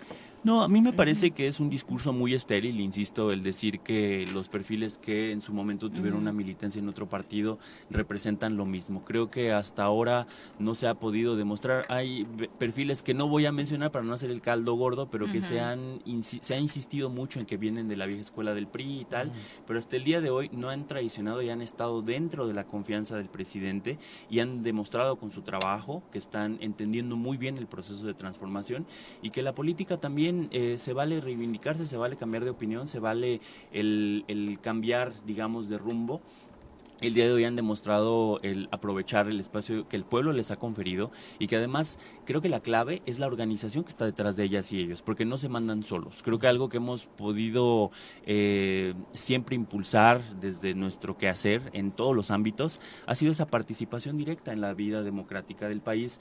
Esto que también nos señalan mucho del tema de las consultas, las encuestas, el preguntarle a la gente, tiene que ver con no dejar solos esos perfiles y por eso hemos insistido mucho en que es muy importante siempre estar gobernando de la mano del pueblo, hacerle caso y mandar obedeciendo. Creo que esa es una clave muy importante y con eso se desmantela cualquier discurso de que estamos reciclando políticos. No están reciclándose cuando se llegan a eh, incorporar a un programa de gobierno, a un proyecto político que tiene principios muy claros y que son muy distintos a lo que en su momento pudieron impulsar desde los otros partidos en donde pudieron militar. Sí, que va a ser un cambio en el que se tiene que trabajar durísimo y a largo plazo, lo comentaba al inicio del programa, este desgaste de la imagen del político en general, Jorge, evidenciado ayer con la caída de este puente en Cuernavaca, donde el país entero muere de risa, no porque haya sido José Luis Urioste o un alcalde panista, sino porque era un grupo que representaba a políticos cayendo de una construcción que no terminó por hacerse bien, ¿no? Sí, pues es que es, eso es justo lo que tenemos que transformar, es lo que hemos insistido mucho, que la congruencia se define en cualquiera de las acciones por mínimas que parezcan. Fue lamentable el tema ayer eh, mandamos un mensaje claramente para solidarizarnos con quienes habían sido afectados. Eh, sin embargo, esto no exime de que, pues, por supuesto, se sigan las investigaciones para encontrar las y los responsables de un hecho tan, tan lamentable. Creo que tenemos una tarea altísima y, no solamente en Morena y no solamente en este movimiento y en esta coyuntura de la transformación, sino justo como lo dices, Viri, de reivindicar el quehacer político. Yo creo que algo que hemos tenido la oportunidad de platicar con jóvenes también en esta en este periodo eh, es que no debe darle vergüenza a las generaciones nuevas que quieran decir que se van a dedicar a la política. Ha sido lamentable que muchos perfiles han eh, demeritado tanto una, una labor tan noble como lo es la del político de que no hay, de verdad, yo considero que no hay nada más noble que hacer algo por los demás, desde el espacio donde tengamos. ¿Y por qué eso debería dar vergüenza? Bueno, porque hemos tenido una serie de impresentables, de ejemplos lamentables que nos han dado esa pauta, pero la política es algo muy noble, algo muy digno y creo que vale mucho la pena rescatarla y cambiarle la cara. además, eso, se tiene que reinventarle el quehacer de la política, Jorge, porque eh, muchos chavos de pronto... Eh, que se incorporan a la política, y, y, lo tengo que decir así, es de pronto es, sí le entro a la, campaña política para ver en dónde me va a tocar y para ver dónde puedo hacer business. de, pronto traen un dinosaurio dentro ya, ¿no? De pronto ves chavos, muy chavos, ¿no? Es más chavos que, que, que tú, que nosotros, que de pronto traen un discurso más jodido que los políticos de antaño, este, que se visten igual, que tienen el discursito igual, pero que va más allá, eh, primero va en dónde puedo estar yo para, ver cuánto voy a ganar, ¿no? si me toca un puesto, y dónde puedo hacer viste. Y ese es el tema en donde tenemos que reinventar el quehacer de la política con las nuevas generaciones y con gente de nuestra propiedad, ¿no? Sí, no, tocas también un tema clave y es algo que insistimos todo el tiempo en el equipo, en el, el tema de los espacios donde podemos coincidir, mis compañeros en el Congreso, en todos los espacios de que estemos siempre muy pendientes, porque eso es un riesgo latente en todo momento, ¿no? De que la tentación de repetir esas prácticas es eh, bárbara. Y creo que le das al clavo, hay muchos perfiles que eh, parecen unas copias chiquitas de esos. De, sí, de señor La Bastida.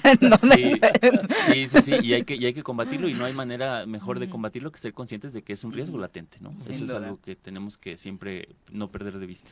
Muchas gracias, Jorge, por acompañarnos. Entonces, en tus redes sociales tienes toda la información sobre la convocatoria para papás y mamás interesados. Así es, Jorge Toledo, eh, con la, en la página en Facebook y Casa de Atención para la Transformación también, o directamente en la oficina en Lerdo de Tejada número 27 en el centro, de Cuernavaca. Perfecto, muchas gracias, por acompañarnos. gracias, saludos. Muy buenos días, regresamos.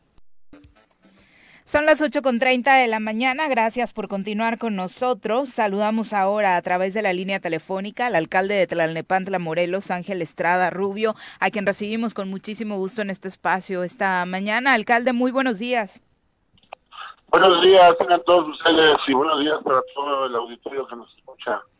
Un, un abrazo, alcalde. Eh, obviamente platicar contigo acerca de todo esto que ha estado sucediendo alrededor de tu figura tras este pues ataque que sufriste hace unos días. Eh, cuéntanos exactamente en este momento, eh, ¿realmente puedes desarrollar en el municipio ya una un trabajo con normalidad?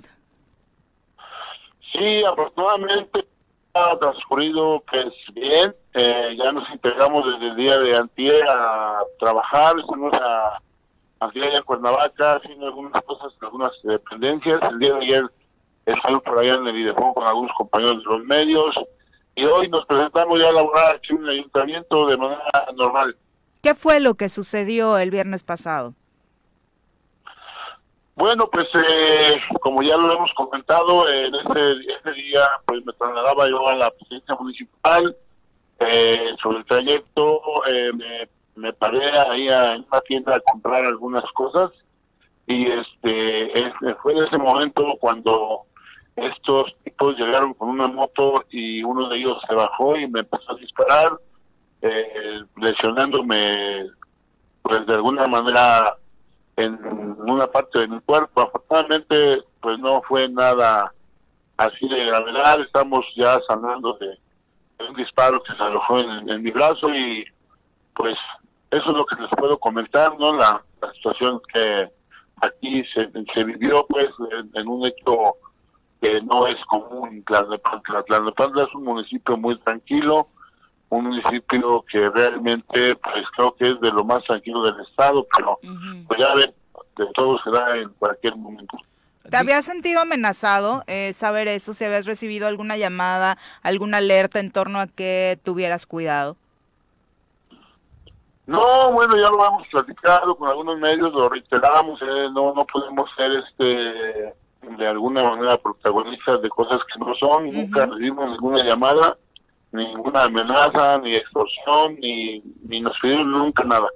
Eso es realmente eh, en algún momento lo que nos preocupa porque pues esto eh, es cuestión de investigar de dónde viene por la situación de que pues no nunca nadie nos, nos amenazó ni mucho menos y pues de momento se da esta situación y sí pues nos preocupa no ver por qué pasó esto y de dónde viene. Ya la fiscalía se está encargando de las investigaciones y nosotros estamos aportando todo lo necesario para que esto siga avanzando y que no se quede eh, impune, ¿no? Un ataque de este tipo es realmente vergonzoso para para el Estado, ¿no? Porque la inseguridad no debe de, de continuar. También después de este incidente tampoco te han amenazado, es decir, alguien te ha llamado, enviado un mensaje de, este, eh, te atacamos por esto, ten cuidado por esto. Tampoco ha recibido ninguna amenaza después de este incidente. No, de hecho, no, no, no, ahora sí que nadie se ha pronunciado en esta situación, nunca nos han este, ni mandado mensajes, ni hablado por teléfono, estamos atendiendo de manera general a la, gente, ya estuvimos en la presidencia un rato y estamos trabajando normal, todo normal y este, pues no podemos decir algo que no sería pues una situación eh, que no estaría bien eh, decir, no, pues si me han hablado, esto no, de eso no se trata, se trata de que la ciudadanía esté informada de lo que le pasa pues a la gente, en este caso al alcalde de Tlalnepantla, ¿no? Pues, creo que representamos a un municipio en el estado y tenemos que tener, claro que hay que decir la verdad porque eso nos llevará seguramente a aclarar esta situación que pasó. Alcalde, ¿hablaste con el gobernador o con el secretario de gobierno? ¿Qué te dijeron? Pues no, con el gobernador no hemos tenido el gusto de platicar, pero sí con el secretario general de gobierno, pues nos ofreció todas las garantías. Tenemos que también reconocer el Estado, por parte del secretario general de gobierno, se pronunciaron de inmediato, nos ofrecieron todas las garantías que, pues que de alguna manera eh, conllevan a esta situación de una situación de este tipo, ¿no? Esa es la, la verdad, nos han brindado todo tipo de apoyo y pues agradecemos mucho también al Estado por ese lado. En el video que vimos en donde te atacan, ibas tú solo. Ahora ya tienes a alguien que te esté resguardando tu seguridad. Sí, ya lo comenté en algún momento. Nosotros no tenemos problemas con nadie. Nunca nadie nos había, este, como ustedes dicen, pues amenazado o dicho algo. Por eso es que yo no, nunca tenía, no tenía desde el primero de enero, nunca tuve escolta, nunca a nadie me protegía, porque siempre que me preguntaban yo les decía, no tengo nada, no le debo a nadie y seguramente no tengo por qué dar desguardado, no es un mensaje para, todos mis compañeros alcaldes que de alguna manera si alguien no tiene escolta, pues creo que lo debe de hacer. Hoy en día traigo cuatro personas que eh, para mi seguridad y también mi familia pues también está atendida en ese sentido. Eh, creo que esa parte pues ya es buena, ¿no? Porque lo tomamos a la ligera y creo que no es una forma de cuidarnos, necesitamos estar protegidos por los cargos que no, pues, de alguna manera desempeñamos, en este caso pues, como alcalde es delicada la situación, pero sí, efectivamente ya tenemos cuatro este, eh, personas que cuidan de nuestra seguridad y pues agradecemos esa parte también al gobierno. ¿Lo de la seguridad para tu familia nace a partir del atentado? Sí, efectivamente, pues se han extremado las precauciones, ¿no? Mientras las investigaciones se dan, creo que también mi familia, este, pues, hay que atender esa parte, ¿no? Hace precisamente de la del día que se suscitó este ese atentado, ya este, se han encargado eh, también al municipio, ¿no? De, de más. Y, pero sí, desde ese momento, desgraciadamente tuvimos el error de no traer eh, este, pues protección, ¿no? Lo quiero manifestar de esa manera porque pues estamos pisando callos en, en muchas en muchas en muchas de las partes de la administración y de la seguridad y todo, y pues creo que no, no a toda la gente pues, le, le gusta, ¿no? Pero vamos a seguir trabajando y creo que pues eso es algo importante que la gente tiene que saber eso nos impulsa a dar más porque los campos tienen que seguir dando ¿Qué callos estás pisando, alcalde? ¿O, o qué intereses políticos, empresariales o de seguridad eh, te, refieres? Ah, mira, la cuestión aquí es de que, la, por ejemplo, en materia de seguridad pública, pues hemos aumentado el número de, policías, eh, entonces estamos vigilando más, pues que no se hagan algún negocio tuyo, tú me entiendes, de, de, cualquier situación de, de venta de nervantes o situaciones de ese tipo, ¿no? Por ejemplo, la otra es que estamos cuidando mucho ya el campo, había mucho robo de aguacate, de nopal, y pues obviamente también esa parte es importante.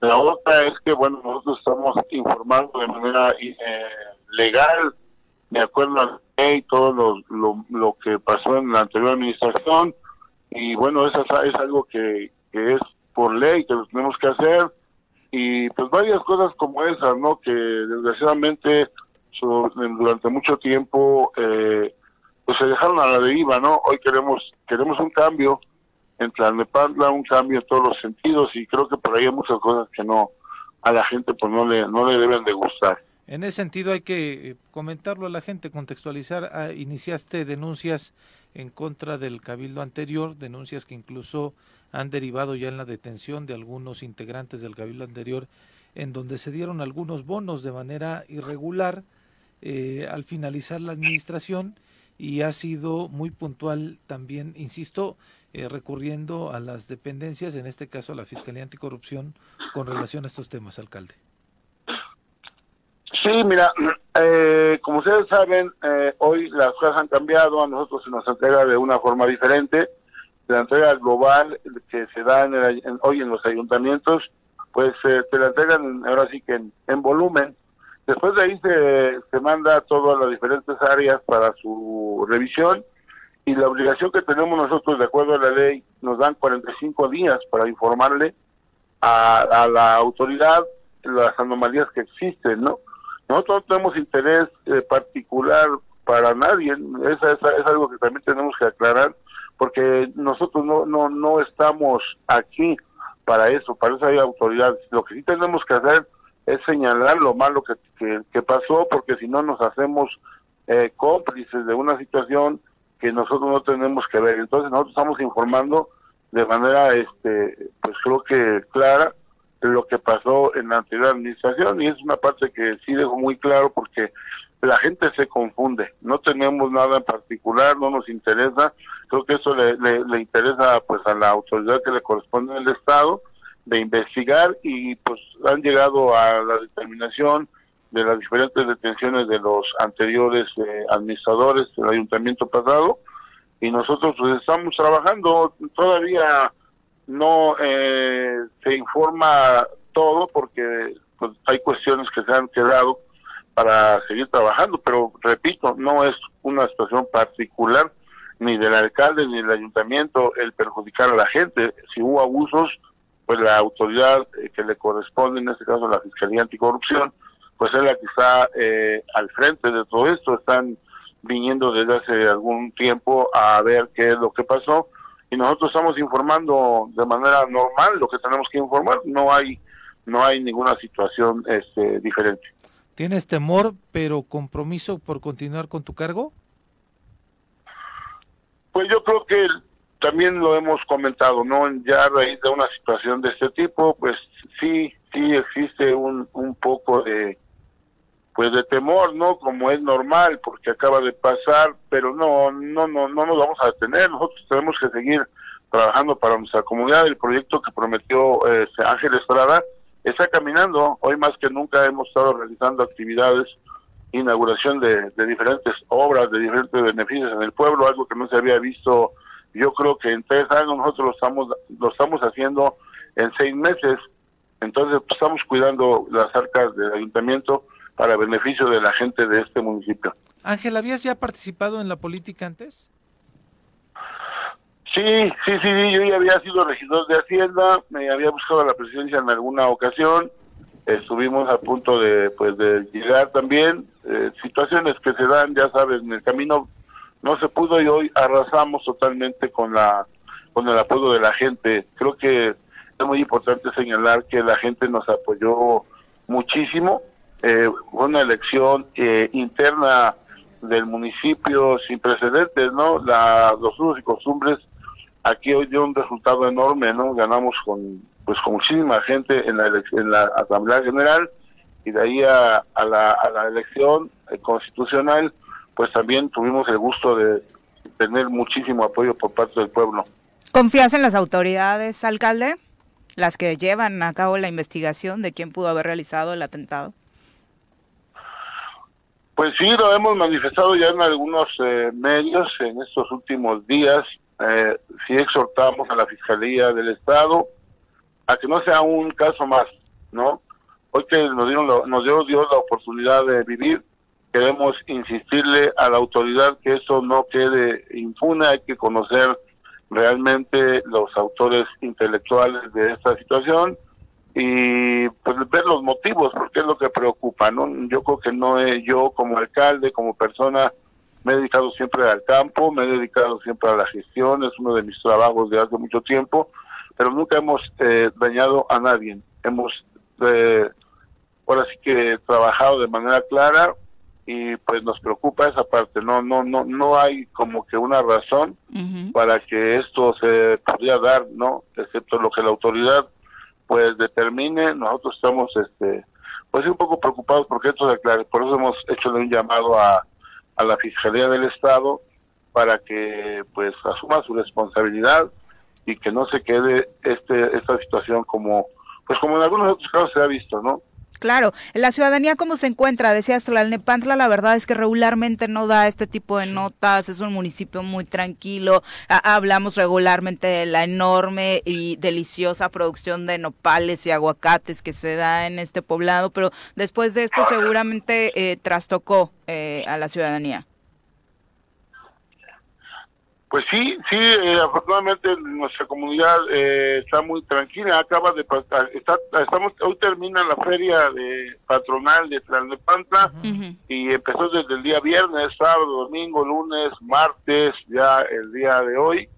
Está transcurriendo con mucha calma, saldo totalmente blanco, no hubo nada que lamentar, ni accidentes, ni nada, algo muy, muy bonito porque nos ocupamos de eso, eh, principalmente de la seguridad de la gente, y pues Tlalnepantla se encuentra tranquilo. Invitamos a toda la gente que nos visita y que nos, que nos ha visitado, que nos siga visitando. Estamos trabajando con todos nuestros, nuestros equipos en las diferentes áreas y está muy tranquilo, muy bien. Vamos a empezar a trabajar ya el día de hoy de manera normal en el ayuntamiento atendiendo a la gente para que se siga dando el cambio que nosotros propusimos. Pero Tlalnepantla está muy tranquilo y creo que pues así va a seguir, vamos a trabajar para eso. ¿Has platicado con el fiscal alcalde? Eh, hasta el momento no, porque pues como les comentaba, eh, se llevó a cabo la feria patronal y pues nos ocupamos más de eso, ¿no? A pesar de, de la herida que pues tuve, estuve coordinando con mi gente todo lo que fue el operativo de seguridad, de, de alguna manera, pues creo que nos quitó ese tiempo, pero sí vamos a visitar al fiscal en esta semana para platicar con él y ver qué es lo que pues lo que está pasando, ¿no? Que se nos informe de manera oportuna para que las cosas pues se vayan clarificando y yo espero buena respuesta del fiscal, creo que es una persona pues comprometida con el pueblo y espero que esta semana me pueda recibir. Alcalde, muchas gracias por la comunicación. Muy buenos días. No, un abrazo para ustedes y también para la gente que nos escucha. Yo este, agradezco muchísimo la atención de los medios eh, porque eso es muy importante. Les mando un abrazo y un saludo a toda la gente que nos escucha en el estado, principalmente al municipio de Tlalnepantla. Que Dios los bendiga y estamos a la orden para cualquier situación. Gracias, cuídense mucho. Igualmente, un abrazo, hasta luego. Eh, hasta luego. Justo eh, antes de pasar con Malboro, mañana ahondaremos, por supuesto, más en el tema, pero ayer justo se llevó la designación del el nuevo encargado de esta área que venía esperándose, por supuesto, este nombramiento desde el Congreso, la famosa staff, un asunto en el que ahora será Uriel González Sotelo, el encargado del Consejo de Vigilancia de este organismo eh, que obviamente estará encargado de un trabajo muy, muy importante que es velar por la transparencia, la no corrupción, la rendición de cuentas y muchos temas más a través de este organismo, ¿no? Fue obviamente a propuesta del diputado Julio César Solís, eh, mediante quien ayer se eh, incluyó en el orden del día la designación del nuevo titular de la SAF. Que tiene pasado ahí, ¿eh? O sea, ya, ya él estuvo trabajando en la Auditoría Superior de Fiscalización del Congreso del Estado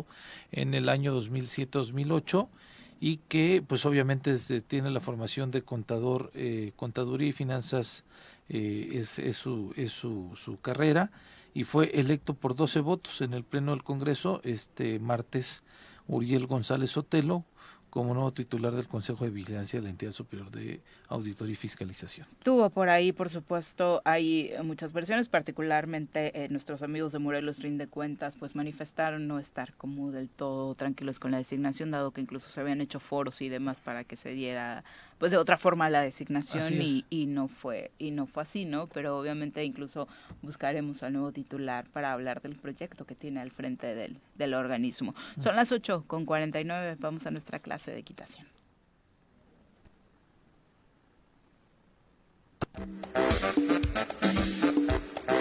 Malboro, ¿cómo te va? Muy buenos días. Buenos días. Aquí estamos otra vez con ustedes. ¿Qué tal? ¿Cómo están? Muy bien. Afortunadamente bien, con frito, Malboro. Hace, hoy hace, no me quiero imaginar por allá en Huitzilac cómo anda. Pues amaneció fresco, pero rico, ¿eh? Está como con dos grados despertaste. Hoy no trae chamarra, mano. Sí traigo. Ah, sí, la dejaste afuera. Bienvenido, Malboro. ¿De qué va hoy la clase? Hoy quiero hablar del carácter y de la conducta de los caballos. Fíjate que es, es un tema recurrente en este ámbito, porque muchas veces este, etiquetamos un caballo cuando realmente a veces, este, ¿cómo explicarlo? Soy un poco medio menso todavía. digo, en cuanto a, explicar tus comentarios. Sí, pero mira, realmente a veces nosotros, este, eh, ¿cómo decirlo? Confundimos un carácter con una conducta. Y a veces el, el caballo, su carácter pues, está definido, ¿no? Desde su personalidad propia.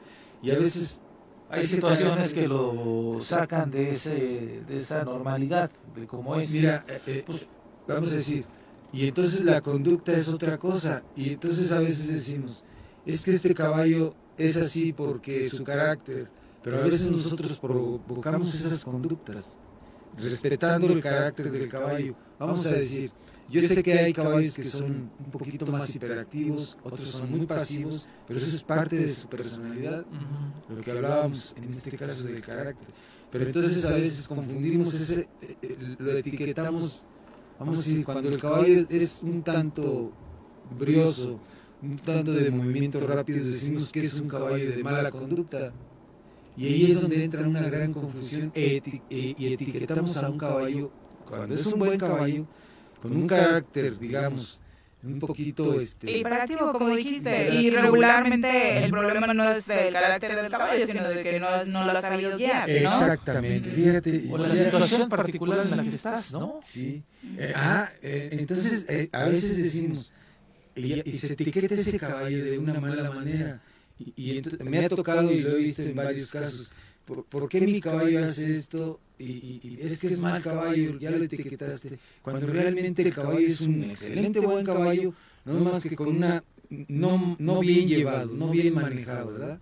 Eso es lo, que sucede. Esto es, un, esto es muy, muy este, común en, en muchos lugares a donde yo me dedico a agarrar caballos, a listrar, a corregir caballos es muy, muy, muy común esta situación. Es igual que con los niños, Malboro, en el tema de la conducta me parece, ¿no? O sea, ningún niño es malo, pero por supuesto que no, pero necesitan una guía, una contención, límites y demás para ir pues aprendiendo a caminar por la vida, ¿no? Fíjate lo que me acabas de decir. Ayer precisamente me tocó ir a, ver, a este a, a errar un caballo, pegarle herraduras allá para el lado de Topilejo, me fui temprano y entonces es un caballo que yo en lo particular tiene tiempo que lo conozco. Ha cambiado mucho su, su conducta. De carácter es un caballo excelente, es, es, lo que yo digo que es un, es un dulce, es un caballo muy bueno, bastante amable. Y entonces últimamente ha cambiado mucho su, su conducta. Pero entonces yo empiezo a ver ahí realmente el manejo, es, es, es lo que ha estado pasando con él. Y es como lo que tú acabas de decir. Yo tengo mucho de decir eso. Los caballos son como las criaturas, como los niños. Digamos, este, si tú dices, ese niño es, es, es, incorrecto, hace maldades, pero es precisamente lo que estás diciendo. No es que sea un mal niño, está mal conducido, está mal llevado, está mal manejado. Como en el caso de los caballos, hay caballos excelentes, muy buenos caballos, pero que se han descompuesto precisamente por un mal manejo. están mal entrenados. Mal, sí, y, y, y, y, por qué mal entrenados? ¿Por qué mal manejo? Precisamente lo volvemos a decir, como lo hemos dicho varias veces, es el desconocimiento, no, no, no, es, no es un asesoramiento adecuado de la persona que se dedica al manejo de los caballos y, y lo que ha provocado muchas veces es descomponer un buen caballo haciéndole un, que genere una mala conducta. Exactamente. ¿Y cómo corregirlo? O sea, cuando ya viste, como en este caballo que nos mencionas, que está avanzando el problema. En el caso de los caballos que, que, digamos que se han descompuesto, que son excelentes, buenos caballos, y se han descompuesto, no hay otra cuestión ahí más que es corregir el caballo, pero ante todo, sobre todo, es asesorar a la persona que está manejando sus caballos, que se asesore, que se prepare, porque muchas veces puede echar a perder caballos o se puede provocar un accidente o puede provocar accidentes a terceras personas. Pero si hay, si hay la posibilidad de que el caballo vuelva Sí, claro. Este, sí. A, a, a, ahora sí, tomar esa conducta que tenía antes. Okay. Sí, sí, es, es, es, este. Es común que suceda que el caballo se descompuso, pero ya con un manejo adecuado el, caballo otra vez reintegra su buena conducta. Y además se dice por acá Ángel Gutiérrez en Facebook, también influye que de pronto mezclas muchas actividades con ellos, porque algo muy común es tener un caballo de trabajo, pero al mismo tiempo lo ocupas para pasear y también para que alguien lo monte por primera vez y en cada faceta el caballo va a ser diferente. Sí. Sí, debemos tener la, la, habilidad, el conocimiento para saber descubrir las cualidades propias de cada caballo dentro de su personalidad, ¿no? No puedes tener un caballo de carreras, que es un caballo que finalmente es, de competencia, y estar dando clases de montar. Tiene razón lo que dice esta, esta persona. Sí, porque te va a parecer lo más brioso y peligroso del mundo si es el primer caballo que montas. Y hay casos excepcionales que hay caballos que son de carreras y son sumamente tranquilos. ¿En serio? De verdad, casos excepcionales, uno que otro ahí, pero sí existe. ¿eh? Y estamos hablando del carácter y la conducta del caballo, ¿no? Exacto. Caballos sumamente amables, colaboradores, excelentes caballos, lo que decíamos. Aquí, hoy en día muchas personas dicen, qué buen caballo. Bueno, qué buen caballo, ¿por qué? ¿Por qué radica decir que para mí qué es un buen caballo? ¿Qué características tiene un caballo? Yo te voy a decir una cosa, para mí lo bueno no radica en un caballo que sea fino, no es un caballo corriente, no es un caballo viejo, no es un caballo nuevo, no es un caballo de, de clase corriente, no, sino un buen caballo, señores, es aquel caballo que es noble, amable, colaborador, tranquilo, apacible y llámese corriente, fino, viejo o nuevo el caballo. Eso es un buen caballo. Si estamos hablando de caballos finos, de clase, caballos corrientes, eso es otra cosa. Pero para mí un buen caballo no radica en la clase, ni en la finura, ni en la sangre. Es su nobleza y su amabilidad de caballo. Eso es un buen caballo. Perfecto, Malboro. Pues si usted quiere moldear el carácter y la conducta de su caballo, busca a Malboro, que es experto en estos temas. ¿Dónde te encuentran? Ahí estamos en el rancho de la Media Luna, claro, a sus órdenes. Y pues mañana los esperamos, como siempre, en la Plaza Ganadera de Tres Marías. Ahí estamos. A las nueve y media, diez está excelente. Saliendo del chorro, Sí, hay que ir a almorzar, a ver si es cierto. ¿Qué tal funcionan los puentes por allá? Los puentes.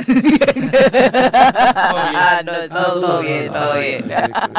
Muchas gracias, Malboro. Buenos días. Ya nos vamos. Que tengan excelente día, Pepe. Gracias. buenos días. Parece que en el Congreso las cosas van caminando y justamente uno de estos nombramientos este, es el que se dio en el SAF. Mañana platicaremos más a detalle sobre el tema. Los esperamos mañana en punto de las 7 con muchísimo gusto. Cuídense mucho y que tengan excelente miércoles. ¡Uy! Pues cosas es esto. Esta fue la revista informativa más importante del centro del país. El Choro Matutino. Por lo pronto, el Choro Matutino. A bailar y a gozar.